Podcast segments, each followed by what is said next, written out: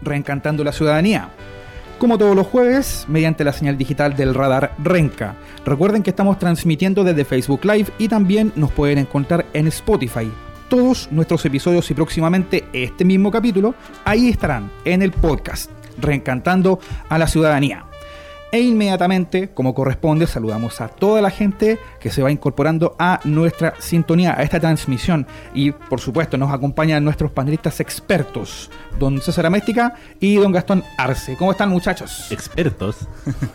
subiéndole el, Claro, subiéndole el pelo. El pelo al programa. Como corresponde. ¿Cómo estás, César?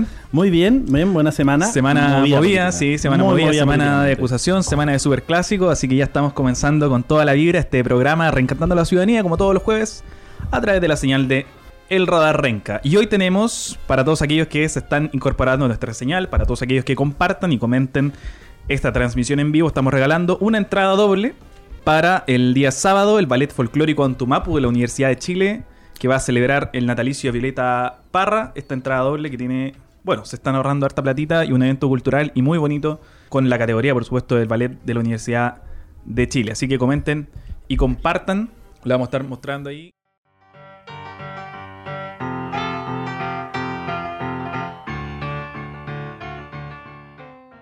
Vamos a revisar la, la semana noticiosa entonces. Esto es Uy. titulares Ah, Reencantando la. Ciudadanía. Hasta el bueno. Y como no, la noticia de esta semana es la fallida acusación contra la ministra de Educación, Marcela Cubillos. ¿Cuáles son tus impresiones, César? ¿Qué nos tienes para comentar sobre este? Bueno, el libelo se definió finalmente por 73 votos a favor y 77 en contra. Hubieron dos abstenciones, hay que ser súper claro. Ahora, había una revuelta porque eh, la DC nuevamente, generalmente... Parecía que, parecía que lo ganaba. hablando de la parecía DC. que lo ganaba la. Sí, bueno, eh, lo que hablaba el PS y el Frente Amplio era que tenía los votos necesarios para poder, primero, avanzar en la cuestión de fondo y segundo, poder llegar a la eh, acusación constitucional como tal y poder presentarla ya y, y elevarla al Senado. Ahora, para volver, ¿qué pasó? Porque eh, antes de efectivamente la votación se votó una cuestión previa. La ¿cierto? cuestión, la cuestión previa que si- significa que hablan el tema desde la superficie y desde los contenidos y después van a la argumentación de fondo. En los contenidos, eh, bueno, sacó aplauso Maite Orsini. Maite Orsini. Finalmente por su eh, Fue exposición. una de las consideradas ganadoras de, Sí. de- A pesar de la derrota, por supuesto, de su Y- sector político. Bueno, la derrota venía vaticinándose dos días antes cuando Pepe Out anuncia de que estaba indeciso sobre la votación y el día en sala, cuando se va a votar y se estaban entregando los argumentos de la votación, Matías Walker dice, eh, yo no voy a, eh, a pronunciarme sobre la argumentación y voy a esperar hasta el final y quiero hacer mi votación al final. ¿Cómo terminó esto? Finalmente Matías Walker votó en contra dentro de la oposición, en contra de la acusación constitucional. Jorge Sabat es DC contra la acusación constitucional, Pepe Out contra la acusación constitucional PPD, Pedro- o sea, él es independiente por el PPD, Pedro Velázquez DC contra la acusación constitucional, Karim Bianchi contra la acusación constitucional y se obtuvieron René Alinco y se abstuvo Patricio Rosas. ¿Sabes quién es Patricio Rosas? Patricio Rosas era ex PC y eh, salió diputado ¿En por un cupo independiente, sí, ¿En en Coquimbo? Coquimbo, por un cupo independiente de Frente Amplio. Eh, hay todo un debate hoy día se está hablando sobre la continuidad posible o no de la cercanía, Eh, porque era de independiente de Revolución Democrática. Frente Amplio, háganse cargo. Ahora, ¿cuáles eran los argumentos? Era el cuestionamiento de la nueva implementación de la nueva ley de educación. Educación. Eso era como el, el tema Así central. Segundo, la desinforma la- por- hablaban de que desinformaba sobre el nuevo sistema de admisión escolar, el SAE, y su funcionamiento. Y además el incumplimiento de la implementación y su seguimiento a los nuevos servicios locales A los de servicios educación. locales. Creo que era un 1% el que estaba ejecutado y Sí. no tenía esa Había uno en Huasco incluso y uno ministra. en Barranca. Ya lo conversábamos hace un- unas cuantas semanas con el y, el, diputado y- y el de Barrancas, que es el más cercano que Boris tenemos. Barrera, eh, que nos comentaba que eh, la acusación constitucional en el fondo iba más bien por un abandono de deberes de la ministra que no había cumplido Bueno, con los compromisos fijados por el ministerio que no, que no que no tienen que ver con uno u otro gobierno, sino que en el fondo trascienden esta, esta línea que se había dictado desde, desde el Parlamento en su momento con, con la dictación de la nueva ley de educación pública Que viene del gobierno de Bachelet. que viene el gobierno de Bachelet, pero que la ministra tenía que defenderlo y ejecutarlo tal como había quedado. Bueno, se le acusaba a la ministra de lo contrario, finalmente de torpedear el, el- la nueva, la- y, y- a ver, retrasar la implementación, torpedear el contenido y desinformar a la ciudadanía, porque la ministra estaba haciendo una especie de gira por mucho, por casi todo el país, entregando la información sobre la implementación de la, de la reforma educacional y finalmente se le acusaba de que hacía todo lo contrario, generaba un proceso de desinformación, por así decirlo. ¿Y cómo, yo, para entender, cómo es que si la centro izquierda o la izquierda y esta cosa, esta maraña que, se ha formado ahí entre el Frente Amplio y la ex nueva mayoría, si tenían los votos, ¿qué pasó entre medio que, que termina ganando el gobierno en esta materia? Yo, creo que pasaron varias cosas. Primero, el Frente Amplio primero no estaba de acuerdo con la acusación constitucional cuando el PS la formula porque no tenía el contenido. Luego, el PS acusa al Frente Amplio de no abanderarse por la educación pública, que era es como el gran lema que tiene el Frente Amplio, ¿no? Y el Frente Amplio lo acusa de no tener el contenido, no tener el escrito, por así decirlo. Posteriormente, cuando lo tenían, se suman y habían generado acuerdos previos con las diferentes bancadas, incluso con los independientes. Habla, de hecho, Maite Orsien en una entrevista dice que les daban los votos justos para poder lograr este eh, llevar adelante la acusación constitucional. Pero Pepe Alinco, o sea, perdón. Eh, Pepe Out. Pepe Out y José Alinco. René Alinco. Perdón, sí. ¿Qué pasa, César? René Alinco. 24 horas antes empezaron a esbozar a través de las redes sociales que no estaban decididos sobre este tema. Y la DC hace una reunión interna y ahí va leyendo la jugada estratégica. ¿Con quién se reunieron? Con el subsecretario de las Express. Y finalmente, ¿cuál fue la decisión? 4 DC terminan. Oye, qué, interesante el caso de, de, Alinco, porque aparece una foto ahí en, el, en el Twitter de otra diputada de Camila Flores, una reunión que sostuvo eh, con el ministro de Hacienda, así que estaban todos hablando de qué le habrán ofrecido al diputado René Alinco para en el fondo haber votado de una forma distinta a la que se esperaba. Ahora, eh, René Alinco no es la primera vez que es un voto clave en este en, materia de acusaciones constitucionales. Ya lo veíamos en el año 2015 cuando fue acusado Harald Beyer él fue el voto que cortó.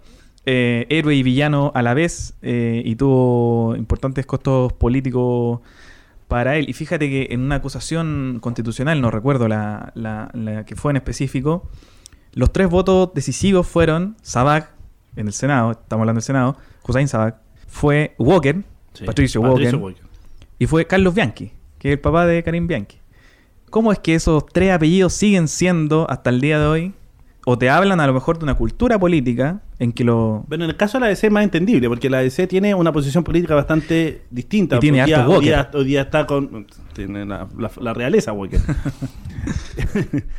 Pero tiene una posición política, recordemos que no hace mucho la democracia cristiana lleva a votación su posición política frente a este nuevo escenario de que eh, se repetía el plato Sebastián Piñera y la derecha volvía al, poder, y las bases decidieron que estaban en la centro izquierda. Mm pero finalmente el Parlamento en general o las personas más simbólicas de la ASE no estaban de acuerdo con esa decisión de las bases. Entonces, tenemos ahí una posición, es más entendible. Lo que es más difícil de entender es, de, bueno, Pepe Out es inexplicable, independientemente de que se maneja en el tema constitucional, eh, no dio argumentos sólidos a decir por qué no estaba votando a favor de la Constitución Constitucional, simplemente dice que lo veía como un revanchismo político personal. ahora será ¿Y será influyente que la hija de él esté trabajando? Yo no creo que sea. Yo no creo está trabajando en el 2017. Pero tendrá que ver también. Yo no les contaría a lo mejor considerar los méritos que tiene la hija de Out. Yo no, yo no creo que haya sido tranza. Ahora, que Out ha venido eh, bueno, sí, de alguna forma, de alguna forma moderando su posición respecto a, lo que representa su partido. Se hace llamar reformista, de hecho, e, este último tiempo. Bueno, y tiene un programa en Checho Irán en la agricultura, pues si también Dime con quién andas. Y, su cercanía con, con Melnik. Eso dice más todavía. Eso dice más todavía, pero yo tampoco soy partidario de andar linchando a, no, a Pepe y pidiéndole su renuncia a la mesa. Cada uno sabe cómo tiene que votar. Si eso en el fondo Ahora, serán los votantes los que juzguen. Y no, y en las próximas elecciones el PP estará dispuesto a darle la, la posibilidad de ir como yo creo que a la lista. Yo creo que sí. Yo también. Si, esto se reduce a votos, si esto se reduce a votos, Pepe Out va a ir. Eso es sí, no, lo más probable. Y René Alinco también. Y René Alinco también. Eh, Seguimos revisando la semana política. Semana política. Así es. Está bien. Continúan los titulares en Reencantando la Ciudadanía.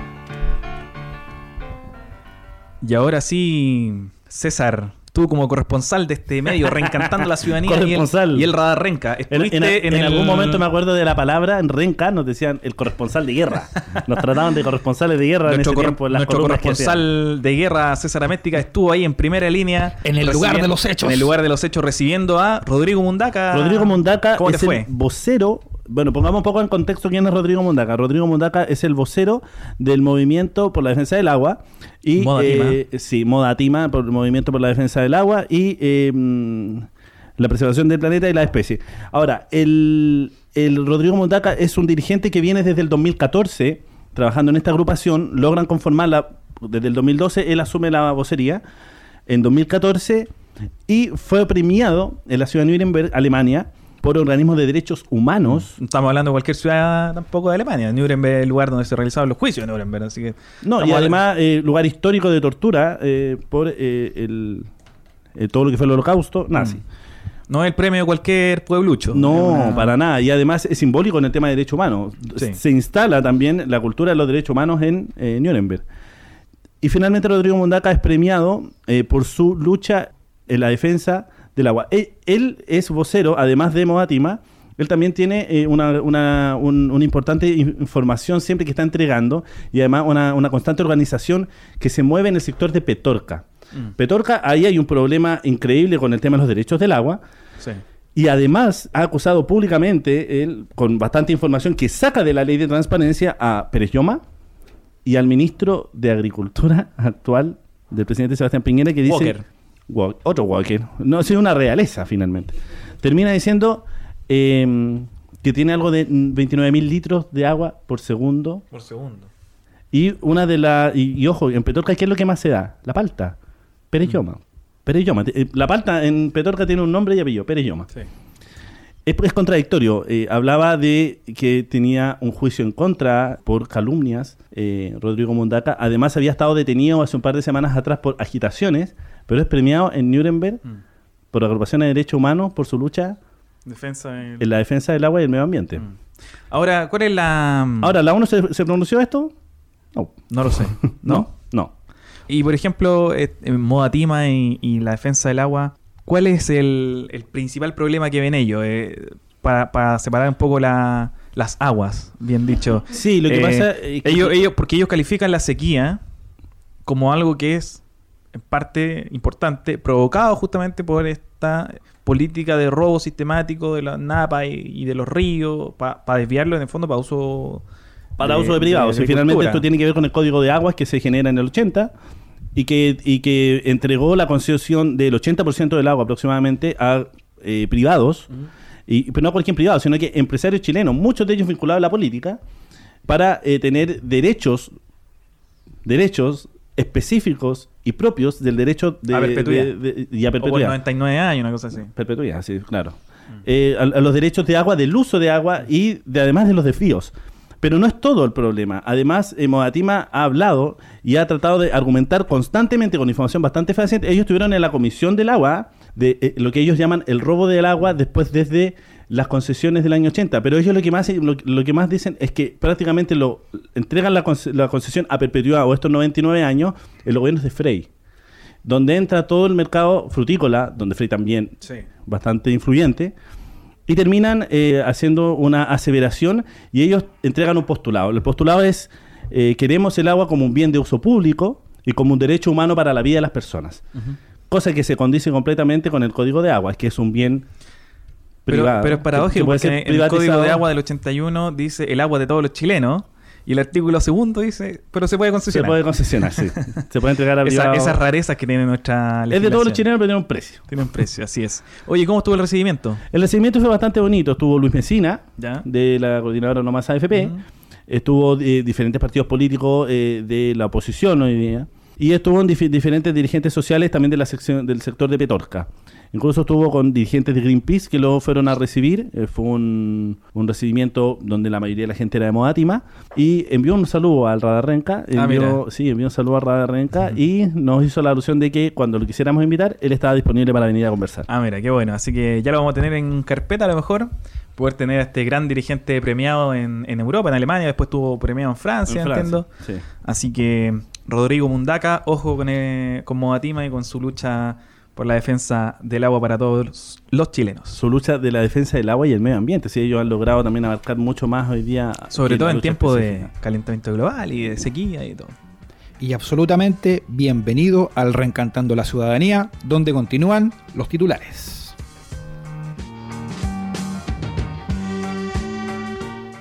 Y hablando de premiaciones de derechos humanos, el que no se merece ningún premio y parece que se va a la cárcel. Ni a la uno capacha, solo. A la es capacha. El ex alcalde La B, de Providencia, que fue condenado a tres años de presidio por la aplicación de torturas durante un operativo de inteligencia, un operativo militar. Recordemos que él era el, el coronel La B. Se va para Pero ojo, siempre la B dijo que él fue un teniente. Y finalmente era un coronel. No, y dice que en el fondo él cumplía órdenes. Ahora, ¿qué pasa con esta... mm, Argumento más inválido que ese no hay. ¿Qué, qué pasa con lo que con lo que se ha señalado, sobre todo en las redes sociales, de parte de gente de una posición más bien extremista también, que dice es un patriota, hay que defender su bueno, libertad? En realidad, estos movimientos Cumplió como órdenes, qué Partido sé yo. Republicano, como Partido Social Patriota, tienen una defensa restricta de los violadores de derechos humanos, porque finalmente lo que es. eh, ojo que no es condenado por violación de derechos humanos, es condenado por, por la aplicación de tortura. tormento. Claro, de- sí, efectivamente, que le da tres años. Sí. Si hubiese sido a través de eh, por violación de derechos humanos, la condena parte de 45 años. Mm. Condena injusta, sesgada, llena de contradicciones, dijo Cast. Reselberg también se pronunció. Sí, o sea, José de- Antonio Kass fue una de las personas que le rendía honores y fue al homenaje de Krasnov. Sí. Impresionante y, y totalmente condenable el hecho de que un partido como la UDI, uno de los partidos más grandes de Chile, haya, te- haya tenido a Cristian Lavé como alcalde de Providencia y que lo hayan llevado de nuevo como candidato la. Porque las pierde con Josefa Urrazu. Porque pierde con Josefa Razuri. Pero y si no se hubiese montado todo el la campaña de Providencia Participa, estaría ahí todavía. Estaría Exactamente. Cristian Lavé condenado por torturas a tres años, un violador de derechos humanos. Con Que, todas que, sus ojo, no es condenado por violación de derechos humanos, pero lo que se ha logrado, que es poco, algo aporta. Continúan los titulares en Reencantando la Ciudadanía. Y ahora sí nos tomamos un avión a la tierra de la comida más rica del mundo, a Perú, porque se Uh. Está... estuve en Lima y es increíble, la comida. ¿sí? ahora te enfermáis de la guata cada media hora porque es tanto los aliños que he comido y la cantidad de Sí, les gustan los razones que le dan a la, a la, a harto aliño, harto Pero rico. Que no podéis Sí. parar de comer. Y sabéis que su política también es con harto aliño. Uf, También sí. está picante, Ájale, sobre ya. todo estos días, eh, donde se ha estado sucediendo una crisis política que tiene conmocionado a Perú desde ya hace mucho tiempo. Recordemos que ya lo estábamos comentando hace algunos programas, César. ¿Qué pasa? Que Perú tiene a todos sus expresidentes encarcelados desde el año 85 para adelante. Bueno, después del suicidio de Alan García. Toledo. eh, bueno, Toledo está prófugo. Bueno, es- estaba es condenado. pedido por la, estaba pedido por la justicia Alan García, que fue presidente del 85 al 90, después Fujimori, Toledo, después Alan García de nuevo, Alan García. Ollanta, Ollanta. Kuczynski y ahora Vizcarra. y bueno, cae Kuczynski, pero encarcelan a su contendora que era Keiko Fujimori, entonces Sí. las dos primeras opciones para presidir Sí. Perú están en la cárcel. No, y ojo que está presa Keiko Fujimori y el padre. Sí, no, pero ojo, Keiko Fujimori tenía 70 diputados en un congreso que tiene 130 escaños Sí. y, recibi- y recibió 563 visitas en el mes. Oh. Eso quiere decir que claramente Keiko Fujimori seguía siendo la, la lideresa de, de- Fujimorismo. de- claro, del Fujimorismo y que en el fondo controlaba el Congreso desde la cárcel. Wow. El sueño de Pablo Escobar, decían. Uf, el sueño de, de varios acá. Y va a entender eh, qué es lo que pasó, po, porque... eh, en- Ahora, se cierra el Congreso. El, el Congreso está cerrado. Está disuelto. Está, eh, claro, efectivamente. No, no tiene funciones políticas, ni jurídicas, ni de orden público. solamente Ahora, está funcionando la comisión permanente. Pero hay que entender que habían dos vicepresidentes. Una era Mercedes Arauz, que es a través del Senado, y el otro es a través de presidencia, que era Vizcarra. Claro, que fueron elegidos los tres juntos. Es una plancha presidencial, como Sí, dice. sí. ¿no? Eh, presidente ¿Qué- y se elige los dos vicepresidentes. Que, que es distinto a lo que pasa en Chile, ¿no? Que se elige solamente la primera mayoría. Solamente se elige el presidente. Y, el los otros no optan a ningún tipo de cargo. Claro. El eh, actual presidente constitucional Vizcarra, eh, Mercedes Ará, vicepresidente de la República, estaban en una trinchera. Ambos Mm. eh, apoyaban a Kuczynski. Ambos Claro. eran de la misma tienda Sí. política. El Parlamento buscaba validar y hacer jurar la, el, un Congreso que actualmente está cerrado. La Constitución permite recambio solo si se avanza o se genera esto que se llama la vacancia Pero no se daban las condiciones para que eh, pudiese asumir la presidencia temporal, porque ya están completamente peleados. Ella está optando para mantener el congresismo eh, muy cercana. Pero ahora se bajó. Se bajó. no, se- es que se baja porque tampoco le da la opción, Mm. finalmente. Ahora, quisieron aplicar la suspensión, pero tampoco se le daba el quórum para poder hacerlo. Si no tenías los votos tampoco en el Parlamento. Ahora, el trasfondo de todo esto, por supuesto, son las causas de corrupción que está llevando eh, la fiscalía de ese país por los supuestos pagos que habría realizado la constructora brasileña Odebrecht a los congresistas de Perú, especialmente los del Fujimorismo y los del APRA. Este fueron los dos partidos más importantes durante los 90 y principios de los 2000. Odebrecht que también tiene la escoba en Brasil. Y, que también parece que tiene la escoba en Chile. ¿eh? Hay una lista que no está todavía investigada. incluso en Argentina. Así es. En Perú, en el año 2015, se realizó lo que se llama una moción de censura en el fondo, porque allá tienen sistema semipresidencial. Entonces, el presidente nombra a su premier, a su primer ministro, y este nombra a la vez a su gabinete. Pero este gabinete tiene que tener la confianza del Parlamento. Entonces, cuando tú tienes 10 congresistas en un congreso de 130, es obvio que no vas a poder lograr tener la confianza del Parlamento. Entonces, se censuró una vez a ese gabinete encabezado justamente por Mercedes Arao. Se forma sucesivo gabinete, en el medio es destituido Kuczynski, asume Vizcarra la, vicepresidencia, venía volando en el avión desde, eh, desde Canadá, donde era embajador, y jura como presidente eh, hasta cumplir el mandato del 2021. Y, qué pasa? Que él nombra a su premier, Salvador del Solar, y el Congreso porque ahí hay una pugna súper fuerte entre lo que era eh, la intención del Congreso y la intención de Vizcarra. Vizcarra quiere, en el fondo, está jugando a ser el que viene a sanear la cuestión. Sí, de hecho, hagamos elecciones un año antes, nombremos ministro del Tribunal Constitucional con unas reglas claras, abiertas a la ciudadanía. Y el Fujimorismo y el aprismo quieren mantener las condiciones que tiene el Congreso actualmente. querían votar por dos ministros de la Corte, o perdón, del Tribunal Constitucional el mismo día que, Vizcarra pide hacer una, una, cuestión de confianza, que se llama en el fondo, pongamos nuevas reglas para hacer esta elección. Y ellos dicen, no, eso viene después. Primero elijamos a los ministros del Tribunal Constitucional. Si ellos son los que cortan el quieque en el fondo en la investigación de Odebrecht. Ahora, eh, lo que logra hacer Vizcarra es que logra apresurar la posibilidad de poder llamar nuevamente elecciones. Y la, la, opción que tenía el Fujimorismo era mantener lo más posible a un vicepresidente o a un presidente encargado que lograra más o menos mantenerla, porque en estricto rigor era eso, mantener las mismas condiciones que tenía el Parlamento a la fecha. Y Vizcarra lo que propone es sanear toda esta cuestión, cambiar toda esta cuestión, porque en esto lo más probable es que salgan más responsables sobre este caso de Brecht dentro de un proceso de investigación. Que se ya lo están haciendo. Ya lo están haciendo. Y bueno, eh, ¿En qué va a terminar esta teleserie? Vizcarra, Vizcarra, amenaza, Vizcarra amenaza al Congreso de que si no aprueban la cuestión de confianza, él cierra, disuelve, porque se entendería como una nueva negación de, de la confianza a su gabinete. Entonces, él disuelve el Congreso, los congresistas, algunos dicen, esto es un golpe de Estado, y juramentan a Mercedes Arao así como de la nada, traen un crucifijo rápido, una Biblia para que, que jure como presidenta. Sí, pero bajo la constitución no tenía los argumentos necesarios. Y, y presidenta encargada, se llaman. Sí. Eh, está de moda los presidentes Está de moda los presidentes encargados y, dice, eh, cuando, cuando firman, eh, dicen, pasemos asistencia para votar la vacancia del presidente. Ya habían 83 votos y necesitaban 87. Entonces esperan, llaman, mandan a llamar a alguno y votan y, en el fondo salen 87-0, juramentan a Mercedes Arauz que no tenía ningún peso. No, si la verdad es que no, tiene, no tiene peso constitucional lo que ella estaba Y después de la noche va la Fuerza Armada a Vizcarra y le dicen, estamos con usted y, en el fondo ahí se, empieza a, destruir toda esta, esta maraña que había hecho el, Parlamento, en el fondo, para hacerle el, gallito a, Vizcarra. Ahora, creo que... Celebrada así la decisión por parte del pueblo peruano. Sí. El, el Congreso en Perú tiene un nivel de rechazo altísimo yo pensé eh, que estábamos dentro de los más bajos, parece que no. Parece que no estamos dentro de, los, dentro de los más. ¿Cómo será la realidad Imagínate cómo debe ser. Así que a puro ceviche y a puro disolución del Congreso. Hay que pasar esta mala noticia a puro ceviche y a pura papa Elecciones el 20 de enero. Eso te iba a preguntar. Las elecciones serían, yo sabía que en enero, pero no sabía específicamente qué fecha estaba barajando. ¿20 de enero? 20, 20 o 26 de enero son las fechas que se barajan. Y Vizcarra ya anunció que se va a quedar hasta el 2021. Eh, no, es nada de tonto.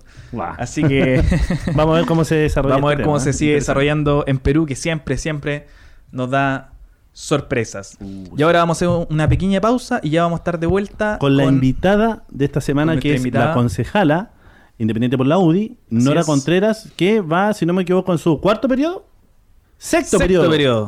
Sexto periodo. Así, que, vamos tenemos a estar que con ella. Así pues, vamos y volvemos. Esto sigue, esto es Reencantando a la Ciudadanía. Volvemos.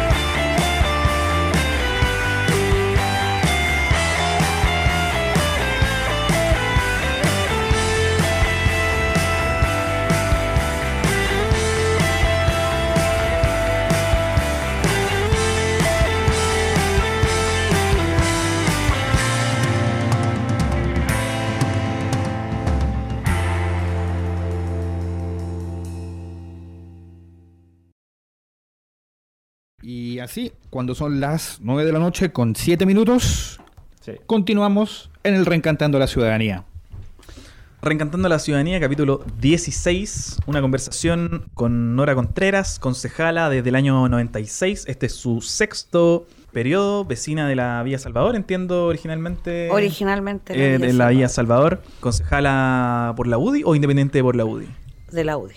Militante entonces. Cuando estaba la posibilidad de invitar a Nora Contreras, eh, nosotros dijimos que vamos nomás, llamémosla, queremos que esté en este espacio, porque es ella representa a un espacio del espectro político que no había venido a este... este de hecho, tenemos que ser este súper enfáticos y claros en, decirlo, porque muchas veces se nos acusó de sesgo político, o, se nos ha dicho, a mí en lo personal, gente me ha, manifestado que hay un cierto sesgo político en los invitados hemos invitado eh, de los representantes de Renca mm. a casi todos. A casi todos, sí. Los representantes de Renca del, del sector de la derecha, por mm. así decirlo. Hoy día de la oposición en el municipio.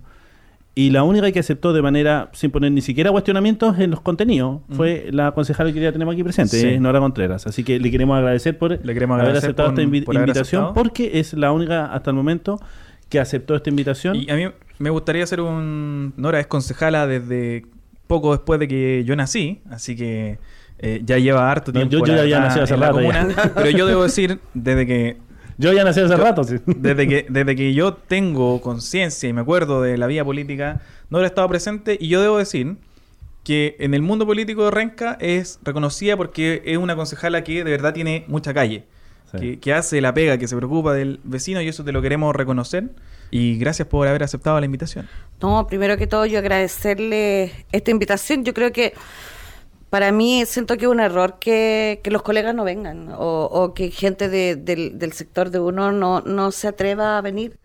Es cierto, podemos tener diferentes posturas políticas, pero hay algo que nos une a todos, que es Renca. Y ahí tiene que haber un interés común de mirado de distintas ópticas, pero podemos conversar de renca, podemos conversar de la gente sin ningún problema. Yo en general no tengo ningún problema para conversar con que de partido, o sea, cuando tú tienes el cargo de concejal no le puedes preguntar a nadie de qué partido es, de qué tendencia es.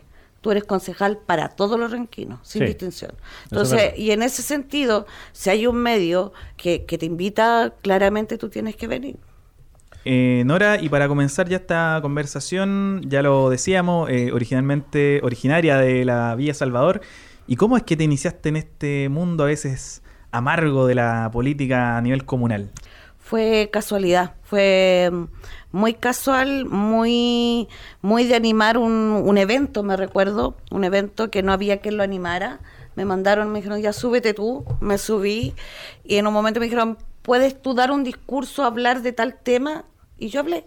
Y me aplaudieron y, en ese momento me acuerdo que estaba, no sé si ustedes recuerdan a Gregorio Angelco, que fue un escritor de acá de Renca. Sí. Ya. Y él dice, eh, se dan cuenta claramente que la candidata concejal por mi mente nunca había pasado. No, nunca había pasado. Lo que sí tenía una formación familiar que tenía que ver con el tema social, pero nunca me había puesto... Y ahí nació la idea y algunos que otros sí ya, y, y de ahí nació. Y originariamente cuando, cuando tú partes en esto, ¿cuáles son como los énfasis? ¿Dónde, ¿Dónde está tu mirada? ¿En qué, en qué pensaba en, en Renca del futuro a lo mejor? En, ¿O en las cuestiones más mundanas del vecino, del problema más del, del barrio? ¿O ya tenías un ¿O había un tema más ideológico políticamente? No, para ser súper honesta, fue como un, ¿quieres ser? ¿Puedes tomar este desafío? Ya, ok. Y debo ser, siempre lo he dicho en todos lados Primero yo salí concejal gracias a mis vecinos en la Villa Salvador. En ese momento fueron mis vecinos los que votaron por mí, no, no tuve votos, creo que hice un poquito en la Villa Salvador y un poquito en la Java, que también de ahí gente me apoyó, creo que saqué como 900 votos, en esa época se sacaba más votos en todo caso que lo que es hoy día, porque con el tema que la gente no está obligada van menos a votar. Entonces, no, y, el sistema anteriormente era distinto, la mayoría, pues los primeros eh, era, primero era alcalde y los demás eran concejales. No, estaba, no estaba ese sistema DONT que se llama hoy día. Entonces, y no se separaba la elección de alcalde con la de concejal. Claro.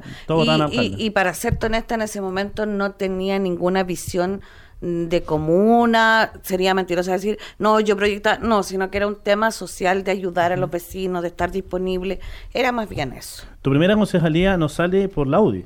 No, sale por el PPD Por el PPD. Por el PPD. ¿Cercanía con el PPD en ese momento o netamente fue la posibilidad? No, cercanía. No, o sea, yo, mira, yo nunca voy a renegar de mi pasado, eso nunca lo voy a hacer, pero tampoco... ¿Tenías un pasado de centro-izquierda? Eh, sí, sí, sí, pero tampoco voy a hablar cuáles fueron los motivos por los cuales yo me salí. Y siempre lo he dicho, es como un matrimonio. Yo estuve casada con el PPD, hoy día es mi ex marido, y no voy a hablar mal de mi marido. La explicación de por qué lo hice, por qué renuncié, se la di a la gente más cercana, a los que era, si se quiere, tu equipo, y ellos sí pudieron saber mis razones. Pero hacia afuera yo jamás voy a hablar porque lo hice, ni los motivos que tuve, que son muy personales, yo solo sé. O sea, eh, los motivos de la gente lo puede tener de manera personal, pero ¿qué te lleva eh, porque hay motivos políticos, que eso obviamente tiene que mm. ser transparentado. ¿Cuáles son los motivos políticos que te llevan a tomar la decisión de un PPD a la UDI? Yo creo que fue una, o sea, para hacer una síntesis, yo creo que fue un acto de rebeldía. En ese momento fue un acto de rebeldía y de algún modo después, con el tiempo, eh, Jorge Charlson Pepe Out también lo, llegamos a conversar. Pepe eh, Out, mira. Pepe, Out. y, y, en ese tiempo él aún estando en el PPD logró entenderme y en ese tiempo, si mal no recuerdo, era el secretario general del PPD. Eh, eh, entonces, Hasta el 90 ya. Claro, y él logró entenderme los motivos que, que yo tuve y decir, bueno, ¿qué vamos a hacer? Pero sí, yo debo reconocer que fue un acto de rebeldía. Oye, Nora, y siguiendo con esta metáfora poética y maravillosa que planteaste de, tu matrimonio con el PPD y tu segundo matrimonio, ¿cuál es el amor de tu vida, tú crees, en ese, en ese tránsito, si tuvieras que definirlo? Mira, para mi sorpresa, yo me he encontrado con gente muy, muy respetuosa de mi pasado. Por ejemplo, en el Audi tienen claro mi pasado, tienen ah, claro... que ellos están llenos de ampueros. Eh, tienen, tienen claras mis posturas también y han sido muy respetuosos y me he encontrado con muy buena gente. Me he encontrado con gente que ha sido muy acogedora. ¿Algún ejemplo? Por ejemplo, cuando ustedes hablan, yo puedo dar un... a ver, Jacqueline Van Rieselberg. Ya. Eh, yo, ¿qué puedo dar testimonio con respecto a ella? En un minuto X la llamo, que teníamos un renquino, que la familia me estaba pidiendo, que estaba en Venezuela, que estaba muy mal, que no tenían que comer, que no tenía medios para venirse, eh, acudí a ella y te prometo, o sea, nos demoramos un tiempo, pero me consiguió el vuelo para traerlo a él y a toda su familia y, y me consiguió todo sin pedir nada, sin pedir ninguna explicación. Entonces, para mí eso vale porque yo lo que yo quiero es gente que me ayude a hacer gestión para mi gente de Renca. Y eso te puedo decir que para mí fue una muy bonita experiencia con él. Y en ese sentido, ¿qué tan ideológica es tu pertenencia a la UDI? ¿Qué tanto a lo mejor te sientes cómoda con postulado respecto a, su, a sus políticas que quieren impulsar, por ejemplo, o, a lo, o su alineación internacional? ¿Cómo lo ves tú? ¿Qué tan UDI en ese sentido eres? De pronto yo he tenido, o sea, a ver, mira, lo que sí tengo es libertad. Y eso ah, siempre... Te, genera base, base al, concepto ideológico de la ODI y de la libertad. Yo tengo libertad para expresar mis opiniones. Yo, no, yo tengo libertad para expresar mis ah, opiniones. Puedo estar, por ejemplo, de repente eh, en un punto puedo estar en desacuerdo y yo puedo decirlo libremente y nadie me cuestiona. A diferencia como lo viví en otro lado, ¿te fijas? Entonces, este, en ese sentido he tenido libertad para expresar mis opiniones no hay cosas que comparto como en todo y yo creo que cualquier militante en su partido cosas que comparte y cosas que no pero obviamente la crítica se hace al interior del partido. Tú, nunca la haces hacia afuera. y por ejemplo alguna cosa que no te guste de la UDI o de tu partido en particular o de tu alianza o de tu gobierno qué, qué cosa ahí donde se puede marcar una distancia eh, entre eh, la visión de Nora y la visión de del gobierno yo te puedo decir que y lo he dicho al interior de la UDI, que creo que no está en sintonía con la gente. Yo creo que se ha rodeado, y, y es una crítica que hacemos permanentemente, se ha rodeado de muchos tecno o mm. tecnócratas y no hay sintonía con lo que realmente la gente... A lo mejor un poco la visión Sí, absolutamente. Yo creo que, o sea, ese tema de traer al mejor profesional para tal cosa, de pronto el profesional no te sirve tanto como el que tiene mayor conexión con la ciudadanía. Con la ciudadanía. El año 2004 tú postulaste a concejala y fuiste la concejala más votada. ¿Cómo se explica que de esos 900 hayas crecido a 4.000 y que todavía te mantenga siendo una de las concejales más votadas de, Renca? ¿Cómo, ¿Cómo, lo explicamos, este fenómeno de, Nora? Eh, yo creo que tiene una sola explicación. Eh, disculpa la, precisión, pero ese año, esa elección fue donde la ex alcaldesa Vicky Barahona tuvo la votación histórica, llegando a sobrepasando el 70%. Tú saliste con la votación más alta en concejales. Y, esa, y ese año fue además, si no me equivoco, a los meses o al año después de yo haber renunciado al PPD. O sea, fue cuando yo me presenté por primera vez por, por la UDI. Entonces, muy contenta de que la gente me siguiera respaldando. Y tiene que ver con una cosa que yo siempre lo he dicho. ¿Ha tenido costo sin duda tu, tu, paso de un partido a otro? Ah, sí, absolutamente. Pero yo creo que la gente sí ha valorado el trabajo. y, y si hay una clave o hay algo que yo predico o digo que si yo tengo la cara para golpear tu puerta cada cuatro años, para pedirte que votes por mí, lo mínimo que debo hacer es estar. Y ese ha sido un tema que yo he, tratado desde mi concejalía de estar, de acompañar. De pronto tú no todo lo puedes resolver, pero decir, esto no está en mis manos. Hay una pregunta que quiero, eh, que va relacionada a lo mismo, pero lo quiero aterrizar a la comuna de Renca. Eh, Víctor Barahona, concejal eh, de la comuna de Renca, eh, sobrino de la ex alcaldesa Vicky Barahona, con la cual tú tenías una excelente relación. Hoy día en el consejo se le ha visto a ustedes dos estar realmente enfrascados. No parecen ser de coalición política, no parecen ser ambos del mismo sector. y son dos preguntas las que te quiero hacer. Una, ¿cuál es el motivo de esta relación tan hoy día quebrada que tienes con el concejal? Y segunda, ¿Qué opinión tienes de la concejala Virginia Infante Alba, que al parecer eh, ha sido una de las voces de dentro del sector político de Claudio Castro, que es el oficialismo, por así decirlo, dentro de la comuna, la voz más disonante que ha tenido el alcalde, que en ningún momento él la llama la concejala de oposición? Es una pregunta doble. ¿Qué vale es el motivo que tienes hoy día de esta ruptura con Víctor Barahona? Y segundo, ¿cuál es tu opinión de la concejala Virginia Infante Alba? Mira, en relación al colega Barahona, yo la verdad es que no tengo postura con respecto a su quehacer, no, no es un tema que a mí me compete.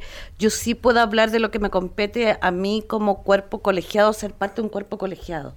Mis discusiones con él son que nosotros, y mucha gente no sabe, nosotros tenemos comisiones en donde nosotros discutimos todos los temas antes que pasen al Consejo. En, el último Consejo una discusión justamente por Exacto, entonces... Eh, que son, las mañanas antes del consejo. O sea, no, estamos hablando que es lunes, miércoles y viernes o... No, es, el día mismo del consejo, en la, mañana. y a veces nos tiramos de largo porque no alcanzaste a terminar y viene el consejo, te come un sándwich. Entonces, cuando nosotros participamos de toda esa discusión que que cada uno pone su punto de vista, que trabaja un documento que, que aporta algo y el concejal llega al consejo y de pronto eh, esgrime una razón como como de todos, entonces yo no voy a permitir de que si yo he trabajado todo el día, llegue alguien que no tiene conocimiento, no discutió, no debatió, que eh, empiece a cuestionar algo. Yo siempre lo he dejado claro, yo soy oposición al alcalde, pero tampoco voy a votar todo en contra, porque hay cosas que tienen que ver con la comunidad. Hay cosas que tienen que ver con que a ti, a, todos a los que nos están viendo hoy día, son cosas que le van a beneficiar y no por ser oposición yo voy a decir a todo que no. Sí, pero también hay un cierto grado de protocolo dentro de una coalición política y ustedes lo han roto. O sea, por último, no sé, que se conversa después, se trata de, otra manera, pero ustedes han tenido verdaderas discusiones muy potentes en algún momento. Tú lo acusaste de insultarte, me recuerdo en un consejo, de machista, de, de, casi violento. Esto también me imagino que habla de una ruptura en, sus funciones, no solamente en la concejalía, sino que en... Hoy día ustedes, el próximo año tienen elecciones. Eh, ¿Ustedes están trabajando juntos para ese tema o definitivamente por caminos separados? No, no, cada uno, él, él trabajará su tema, yo trabajaré el mío. Son maneras distintas de hacer política, son maneras distintas de, de tomar una concejalía. Yo no vengo aquí los miércoles solamente a sentarme al consejo. Eh, yo ando o, sea, la o sea, tú dices que él realmente solo viene los miércoles a sentarse al consejo y el resto... Él debe responder por su quehacer. Yo no voy a cuestionar eso, él debe responder, pero son maneras distintas de trabajar una concejalía y efectivamente, afortunadamente, a mí el partido no me ordena a que tengamos una postura común, porque muchas veces eh, él anda pensando en otra cosa o bien opina otra cosa y esa es la libertad que tiene él, ¿te fijas? Entonces ahí yo no me voy a meter, él, es responsable desde su concejalía, yo de la mía. Oye, Nora, has tenido, has sido concejala de tres alcaldes, del doctor Caballero, de la alcaldesa Vicky Barahona, que estuvo 16 años, una cifra no menor, y de la que fuiste a la vez oposición y luego partidaria, y el alcalde Castro. ¿Con cuál te has sentido que hay un mayor feeling en términos personales y, con cuál sientes que se ha impulsado de mejor manera la necesidad y los sueños de los renquinos? Es que es difícil porque cada uno ha tenido distintas maneras. O sea, si yo rememoro el tiempo de Manuel Caballero, efectivamente.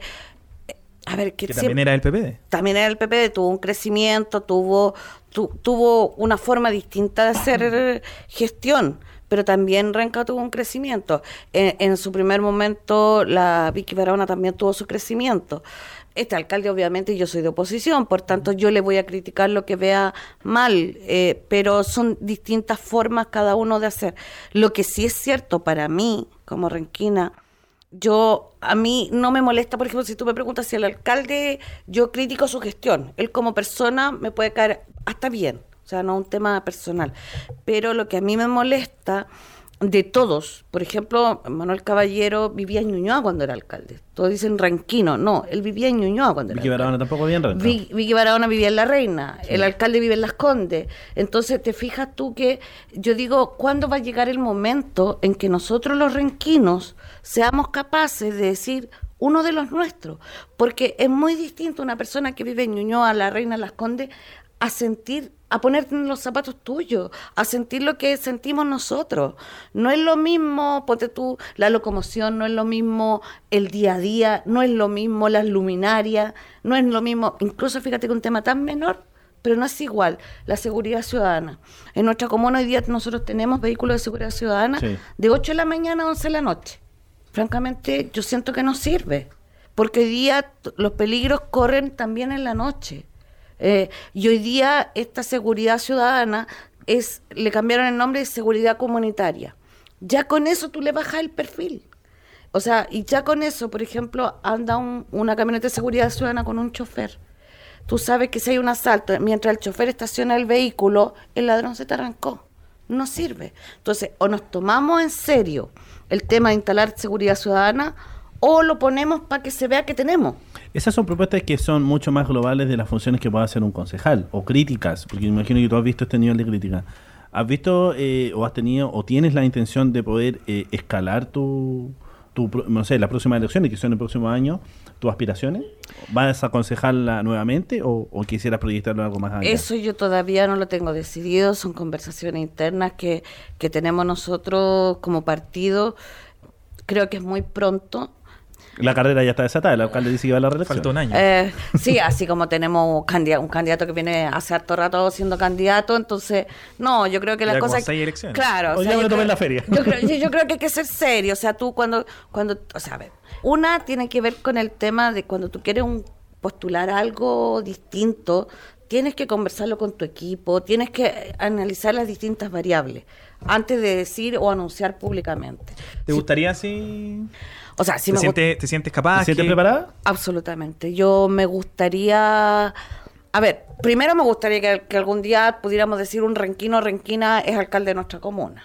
¿Solamente que, que exhiba credenciales de renquino? O... No, con capacidades, obviamente. No, claro. No, o sea, sí, hay que ser súper claro. Porque hay sectores que lo han elaborado como un mantra, una No, no, no, pero es que podría ser, no sé, por el dueño de una botillería, podría ser fácilmente no, no, un candidato alcalde. No, tú tienes que, tiene que ser una persona, o sea, tienes que tener una preparación si manejar un municipio no es tan fácil tampoco.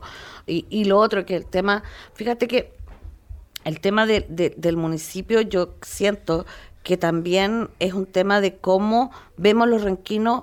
Tenía un montón de puestos, tenía en Renca un montón de profesionales renquinos que hoy día están sin trabajo.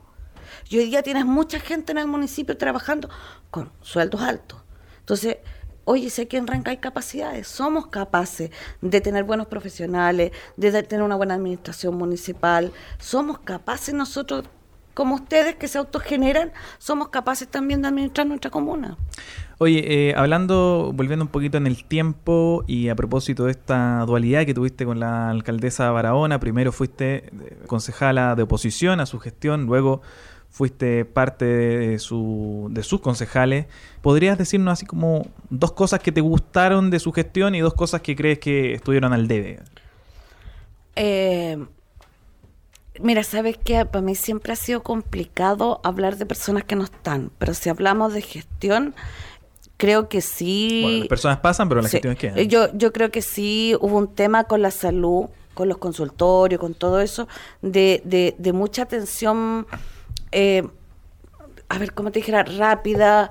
Eh, la gente hablaba bien de la atención No del, doctora. No, claro, no de los, no, tal vez no de los funcionarios, pero sí de la atención que había eh, para, para la enfermedad. Eso en tema de salud se manejó súper bien, muy, muy bien.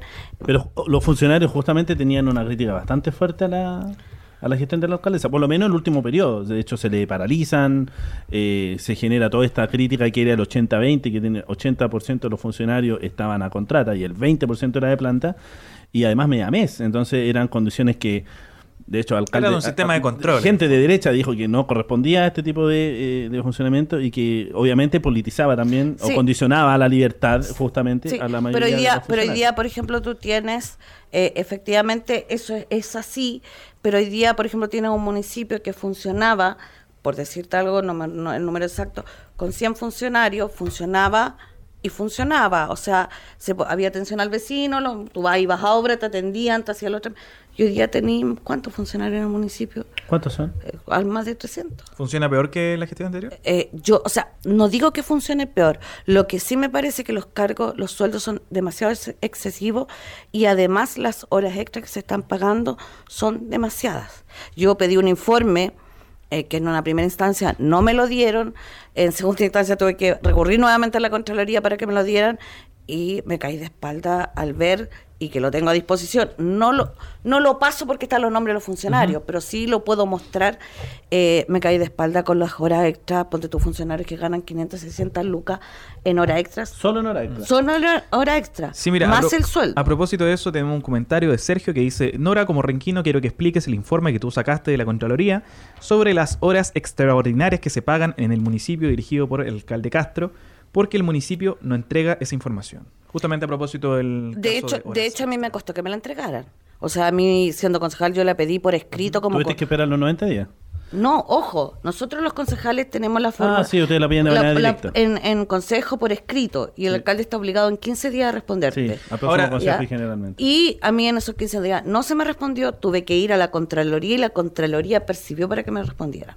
Ahora, ¿eso qué, qué, cómo lo catalogas tú? Porque hay una contratación excesiva en cantidad o en, digamos, en el salario de esta persona, o es derechamente un acto de corrupción, o es un vicio de la política. ¿Cómo lo catalogas tú? Porque no, yo no lo catalogaría de un acto de corrupción. El municipio, el municipio lo que eh, o sea, es una diría es que esta persona efectivamente trabaja en esa hora extra y que se gana en el sueldo, o, o eso o esa yo intuyo que sería su respuesta. O sea, efectivamente, yo no he dicho que sea un acto de corrupción, pero sí es cierto que eh, puede funcionar el municipio con menos gente y si tú acotas la hora extra, porque ojo, un tema es la hora extra y tú también le puedes compensar la hora no necesariamente pagar. Entonces, cuando cuando a mí me, cuando dicen no hay plata para esto, no hay plata para si pasamos por una avenida, no hay plata para tapar el hoyo, no hay plata para esto, no hay plata para Abiertamente alguna vez se ha manifestado eso que no hay dinero para poder hacer cierto grado de inversión o, mejoras ayer, ayer me mandó un vecino donde le llegó una respuesta que le decía que no había plata para tapar un determinado hoyo. Entonces, hay plata. Entonces, yo digo, el municipio puede funcionar igual con menos gente, sí, sí puede. Ahora, de hecho, se cambió, en un momento nosotros hacíamos los consejos a las 5 de la tarde. El consejo podía terminar, en, miento, parece que era, sí, a las 5. El consejo podía terminar a las 8 de la noche. Y en un momento yo voy a un curso y ahí entiendo y pregunto y, y, ahí están abogados que te pueden ayudar, que es de la Asociación Chilena de Municipalidad, y yo lo planteo. Le digo, mira alcalde, no es un mal uso, pero sí no estamos optimizando los recursos. Porque hoy día estar a las 5 de la tarde acá y todos los directores que están sentados acá están todos recibiendo hora extra. El consejo debe empezar a una hora que termine, ojalá a la hora que termine el Dentro de los funcionamientos. Exacto. Con eso, perdón, logré que se cambiara el consejo a las 3 de la tarde. Ah, Entonces ya es un, un ahorro de, de recursos los alcaldes en tu barrio son un gasto de hora extra. Pues, si el funcionario, ¿para qué estamos con cosas? Eh, yo me terciado en actividades los, días sábados, actividades sociales, donde están funcionarios de la municipalidad. No, si eso, si nadie, yo no cuestiono que trabajan, si lo trabajan. Si nadie dice no lo trabajan, lo trabajan. Pero de pronto tú tienes que racionalizar las horas extra. Cuando son las 9 con 30 minutos, seguimos conversando con Nora Contreras, concejala de la UDIA que reencantando a la ciudadanía. Nora, eh, me mencionaste las dos cosas que te habían gustado de la gestión anterior. ¿Qué cosas no te gustaban de la gestión anterior? O a vista de los resultados, ¿qué cosas crees que anduvieron ahí fallando? Ay, me da como lata, pero, pero en algún minuto lo puedo decir porque yo lo dije. Se lo dije, o sea, yo parto de la premisa que siempre digo las cosas de frente y después quedo en libertad. Pero, pero ¿por qué te alata? Yo, es, que, es que me alata cuando una persona ya no está para poder defenderse. Mm. Pero en algún minuto yo dije que el tema del letrero era un error. En algún minuto. Yo, Sí, yo en algún minuto dije, y creo que fue la ¿Eso en algún momento se votó en consejo? No, nunca se votó en consejo. Nunca se votó en consejo. Lo que sí, y yo voy a aclarar cómo era el tema. A nosotros se nos planteó en consejo que íbamos a postular este concurso de los Cerros Isla y que había que marcar una identidad. Pero el letrero fue mucho antes del, concurso. de los sí, pero fue antes, como un año antes. Sí. Entonces, cuando se estaba postulando a esto estaba, estaba, era como más o menos como estaba hablando que el letrero se, instala año 2010. Pero estaba como comenzando. y el Cerro de la fue proyecto 2013. Sí, pero ojo, el proyecto se adjudicó el 2013, pero no es, no es un tema que fue de un día para otro. Cuento corto que el, el texto nunca lo vimos. O sea, el texto, nadie votó, aprobemos, rechacemos. En algún minuto algún concejal dijo, no, es que votamos. No, nunca votamos. Bueno, la, alcaldesa dice que a Carla es a quien se le ocurre. Eh, claro, y de hecho eh, eh, ella misma lo manifestó. O sea, nosotros nunca lo votamos, nunca supimos el texto cuando ya estaba instalado. ¿Y por qué no te gustaba el letrero? No es que a mí no me gustara y yo voy a ser súper clara, yo lo que sí reconocí siempre del letrero, que por anga, por manga, igual alguien hablaban de nosotros porque de algún modo uno antes decía, ¿dónde vives tú en Renca? ¿Dónde queda eso? Así como por Lampa, como que éramos muy lejanos. Ya, pero digamos que la solución tampoco fue tan buena. No, no, no. Pero yo en algún minuto le planteé, o sea, que lo que yo recibía de la comunidad. Entonces yo le dije que a la comunidad le molestaba el letrero, que no le agradaba. Eh, no, no, no le agradó mucho mi opinión. Y de hecho yo siempre hacía la rememoranza que nosotros los renquinos, a Renca le decíamos Renca City. Sí. Siempre dijimos Renca City. Eso ya se borró, parece. Y de hecho, cuando tú entrabas por, por Panamericana, el letrero que decía Renca, que era un letrero verde, estaba, con rayado, con City. Sí. ¿Ah? Entonces, yo, ¿sabes qué? Incluso llegué a plantearle por último, ¿por qué no ponerle Renca City? A lo mejor hubiéramos quedado todos más contentos porque todos los renquinos, y hablo del renquino antiguo. Una consulta dentro de la pregunta. ¿Cuánto duran hoy día aproximadamente los consejos? En tiempo, en horas, dos horas, y, dos horas, a veces dos horas y media. Sí, sí. Antiguamente, ¿cuánto duraban? Duraban menos, pero ojo. ¿Cuánto menos? Podía durar 10 minutos, como podía durar media hora, como podía 40 minutos. Pero ojo, ahí el alcalde tiene una tabla. Lee la tabla, lee los puntos, y donde más se ocupa tiempo hoy día es en los varios. Si habíamos concejales que no hablábamos o que no hablaban, es responsabilidad del alcalde. No, y hay un grado de responsabilidad a lo mejor de los concejales que en estos famosos, nosotros le llamamos los Renca Papers, ¿no? Esta, esta acta de que, que los consejos se iniciaban a las 8 y se terminaban a las 8.2. O sea, yo, yo tengo varios actas, no uno, cuatro, cinco actas que duraban un minuto. Un minuto. Cinco minutos, donde no logras ni siquiera darlos. No, no alcanzan ni siquiera a leer la tabla, discúlpame, pero yo creo que no se alcanza a leer una tabla, entonces los consejos eran absurdos y, no eran pocos. De hecho, muy pocas actas se lo llegaron a subir y después posteriormente esa información ya no estaba en Internet cuando cambia la administración. ¿Por qué pasaba eso? ¿No, no habían temas de renca que instalar en ese No, se habían temas, se habían temas y habían temas, pero te digo, a ver, por ejemplo, cuando se, se instalan, soy yo la que pregunto, yo pregunto al alcalde, consulto, pregunto, qué sé yo, si el resto de concejales no pregunta, yo me puedo hacer responsable, no, o sea, cada uno debe responder por cada uno. Si esa tabla no tiene varios, no tiene acotaciones de, otros concejales o temas, habría que preguntarle a los demás. ¿Cuál es, en ese sentido tú crees que un concejal que tú reconoces por su trabajo con la comunidad o por su trabajo, digamos, en el términos de el detalle de los proyectos que se hacen, cuál es el concejal más el más trabajólico, el mejor, el que si tú tuvieras que ponerle nota se llevaría el 7? Que no seas tú, obviamente. Obviamente, no, no, no, puede ser tan... ¿Y cómo es tu evaluación de ti, de ti misma como concejal? Enlazándolo con la anterior. A ver, si yo pudiera, en términos de, el comportamiento en el consejo como tal, yo rescataría a la concejal Fuente Alba. Eh, creo que... Bueno, discúlpame, había una pregunta que no quedó, no quedó, respuesta, que no, tuvo respuesta. Lo que pasa es que, mira... ¿Cuál, ¿cuál es tu, eh, eh, primero, tu opinión de la concejal Fuente Alba? Y digámoslo esta, a esta pregunta dentro de los concejales tú tienes una buena impresión de ella. Sí, tengo una muy buena impresión de ella y de hecho se ha malentendido porque el alcalde lo ha entendido como que hay una colusión. Y yo te prometo, nosotros no hablamos nada, pero hay una sintonía en términos de hablar de renca de hablar de renca, de hablar de la gente y en general, y nos ha pasado que de repente yo llevo un tema y ella lleva el mismo tema y lo complementamos. yo sí tengo una muy buena opinión de ella en, su comportamiento en el consejo. Entonces la concejala Fuente Alba se llevaría el 7 o tu reconocimiento en este Absolutamente. caso. ¿Y quién se llevaría una mala nota a lo mejor o un reprobado? O, o planteémoslo en términos más amistosos, ¿a quién le falta más por crecer? Eh, no, no me hagas cuestionar a un colega. O sea, yo creo que, la, mira, los consejos se transmiten en vivo, por tanto la gente ahí puede formarse su opinión. Y lo otro que hay un tema que tiene que ver con el trabajo cotidiano, con lo que tú haces en la calle o con lo ¿Y qué nota le pondría a Víctor? Eh, no, no lo voy a calificar. No, no. No, yo creo que, que eso mira, cada uno, yo siempre he pensado que cada uno debe hacerse responsable de, sí mismo y de sus propios actos y punto. Yo nunca, o sea, mi estilo nunca ha sido hablar mal de nadie. Y por lo mismo hago la separación entre si tú me preguntas si el alcalde me cae bien, me cae bien. Pero si hablamos de administración, yo puedo hacer críticas a su Y ahora, en ese mismo sentido, hablando de gestión, ¿cómo es tu visión de su gestión, más allá de esto, esto que tú decías de la hora extra? ¿Cómo crees que ha vivido Renko un salto cualitativo, como él nos mencionaba en la entrevista que tuvimos acá con él? en, lo que es proyectos para Renca? ¿O tú ves que están ahí la mayoría de las cosas estancadas? ¿Cómo, ¿Cómo, lo ves tú en términos de, efectivamente, gestión, ejecución de proyectos en la comuna? Mira, debo este reconocer que el gobierno ha aportado mucho, muchos recursos a Renca, muchos proyectos a Renca, y tiene que ver con los diferentes ministerios, con gobierno y todo eso.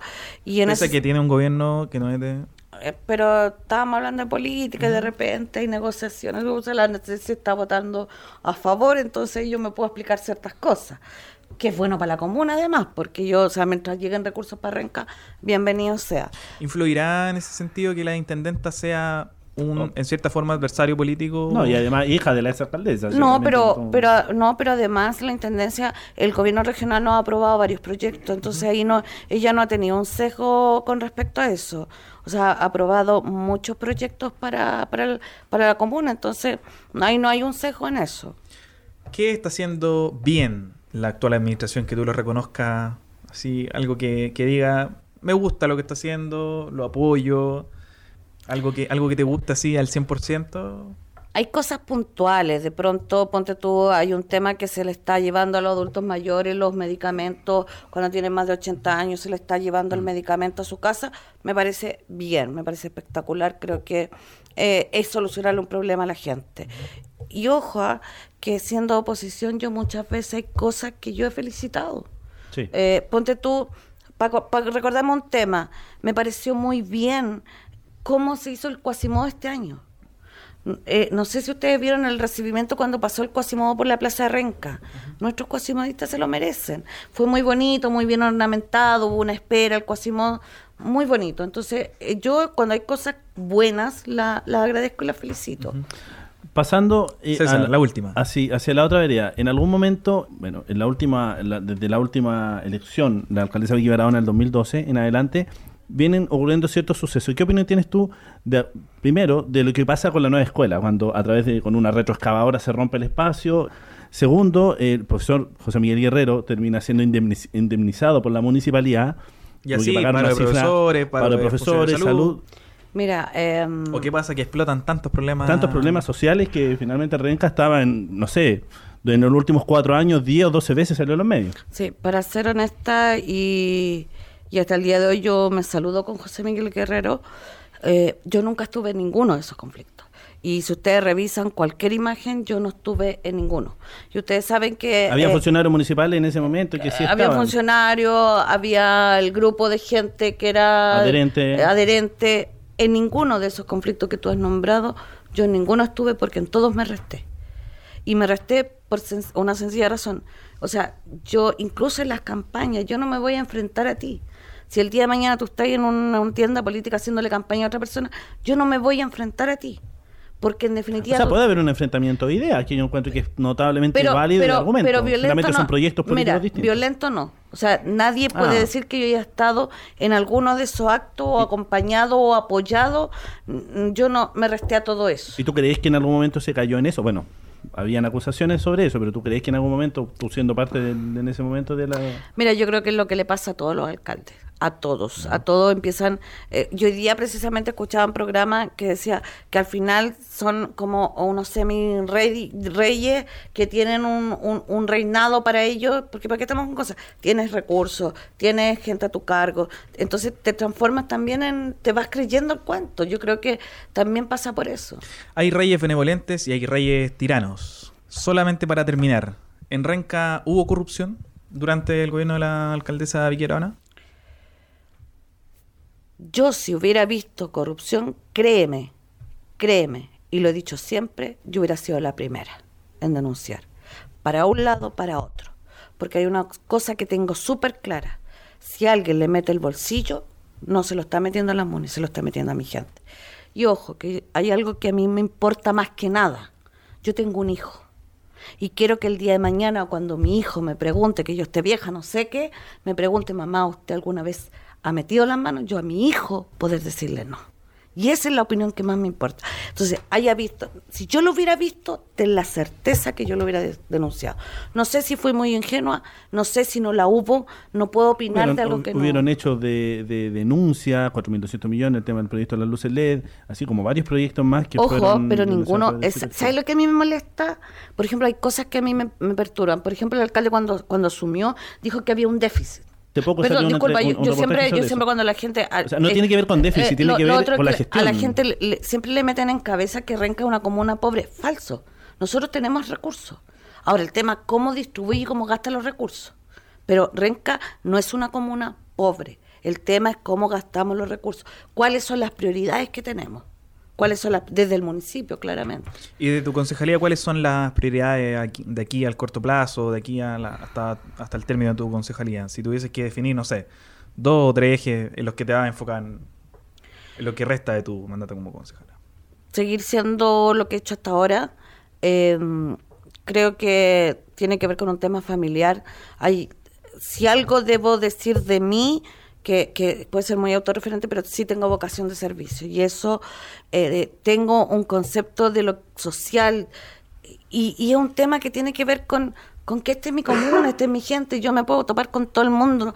Por tanto, yo quiero eh, seguir tal como estoy, siempre dando la cara, siempre de frente, y nunca me va a escuchar una crítica velada, sino que las cosas las digo de frente y después quedo en libertad para publicarlas donde en mi Facebook personal, por ejemplo. O la gente tiene toda la libertad de hacer los comentarios. Eh, Nora, un comentario final para terminar. ¿Qué te gustaría decir? ¿Qué, qué se te quedó en el, que el tintero? No, yo agradecerle a usted la invitación, agradecerle a la gente que comentarios buenos, malos, se reciben todos y obviamente no todo el mundo va a estar de acuerdo con uno. De todos los invitados han comentado bien. absolutamente, pero no, solamente decir que soy renquina, amo mi comuna y que estoy al servicio de la comunidad sin importar color político. Y si algo debo decir, que pueden decir que me cambié la chaqueta, pero tengo la polera puesta por renca y los pantalones bien puestos por los renquinos. Es lo único que puedo decir. Las palabras de Nora Contreras al cierre de esta edición 16 del Reencantando la Ciudadanía. y nos pues. vamos a comenzar a despedir con un saludo a nuestros auspiciadores. AIG, que los, pueden que los pueden encontrar en asesoríasigestión.cl. Siempre en el Reencantando la Ciudadanía. Y a la productora 8090 que los pueden encontrar al más 569-690-50567 con su fiesta del fin de semana. Así es. Muchas gracias a todos aquellos que nos estuvieron viendo, compartiendo, comentando. Nora, concejala de la comuna del año 96, seis periodos ya llevas. ¿Te presentas como concejala a la próxima elección, al parecer? Eh, estamos viendo, ¿no? Hay alguna decisión Todavía está pendiente la definición. En cualquier caso, te agradecemos por haber estado bueno, con nosotros. Lo más probable es que el próximo año esté invitada como candidata a alcaldesa es muy probable. o concejala. Y yo creo que va a hacer un acento nuevamente. Gracias por ser una de las personas de eh, que representan a la otra vereda, como hemos llamado a este capítulo, en estar abierto a la posibilidad de estar en nuestro Y seguimos haciendo la invitación a los eh, personajes políticos de la oposición hoy día en la Municipalidad de Renca a que no tengan miedo a tratar de venir a conversar eh, y bueno, y si no van a venir, por favor, infórmenos cuando les hacemos la invitación. Es bueno debatir, es bueno exponer la idea. Eh, Nora puede dar testimonio específico de que aquí se dialoga, se conversa y se reflexiona sobre política y la comuna. Aquí hablamos de política y no nos da miedo. Así que la política no, es mala. y no, y, me han tratado muy bien y eso es lo importante. Así que no tengan miedo. Con todos nuestros invitados siempre. Oye, eh, recuerden que nos van a poder estar escuchando en nuestro podcast en Spotify, Reencantando a la Ciudadanía, con una E, porque, somos, de Renca. De Renca. Así que gracias a todos por haber estado. La despedida más larga del mundo nuevamente. y 10 minutos. Nos vemos, que estén muy bien.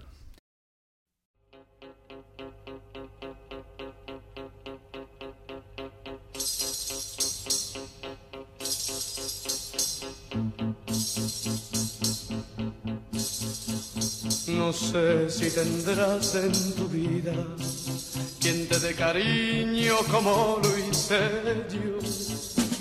No sé si querrán abrazarte después de amarte como lo hice.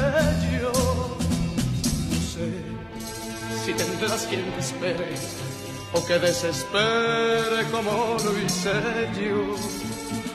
No sé si tendrás quien te cede o que te regañe como lo hice yo. Tendrás quien te lleve las rosas en cada mañana como lo hice yo.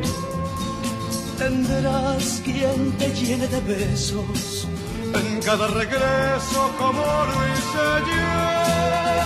Y no sé si tendrás otra hoguera que te queme tanto como lo hice yo mas nunca tendrás quien te quiera, lo juro por esta, como lo hice yo. Mas nunca tendrás quien te quiera, lo juro por esta, como lo hice yo.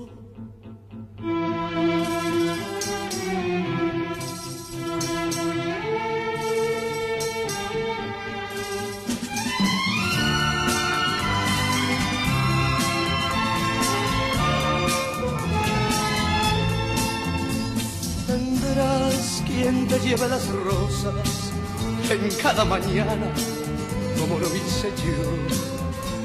Tendrás quien te llene de besos en cada regreso, como lo hice yo. Y no sé si tendrás otra hoguera que te queme tanto como lo hice yo. Mas nunca tendrás quien te quiera, lo juro por esta como lo hice yo. Mas nunca tendrás quien te quiera, lo juro por esta, como lo hice yo, como lo hice yo, como lo hice yo.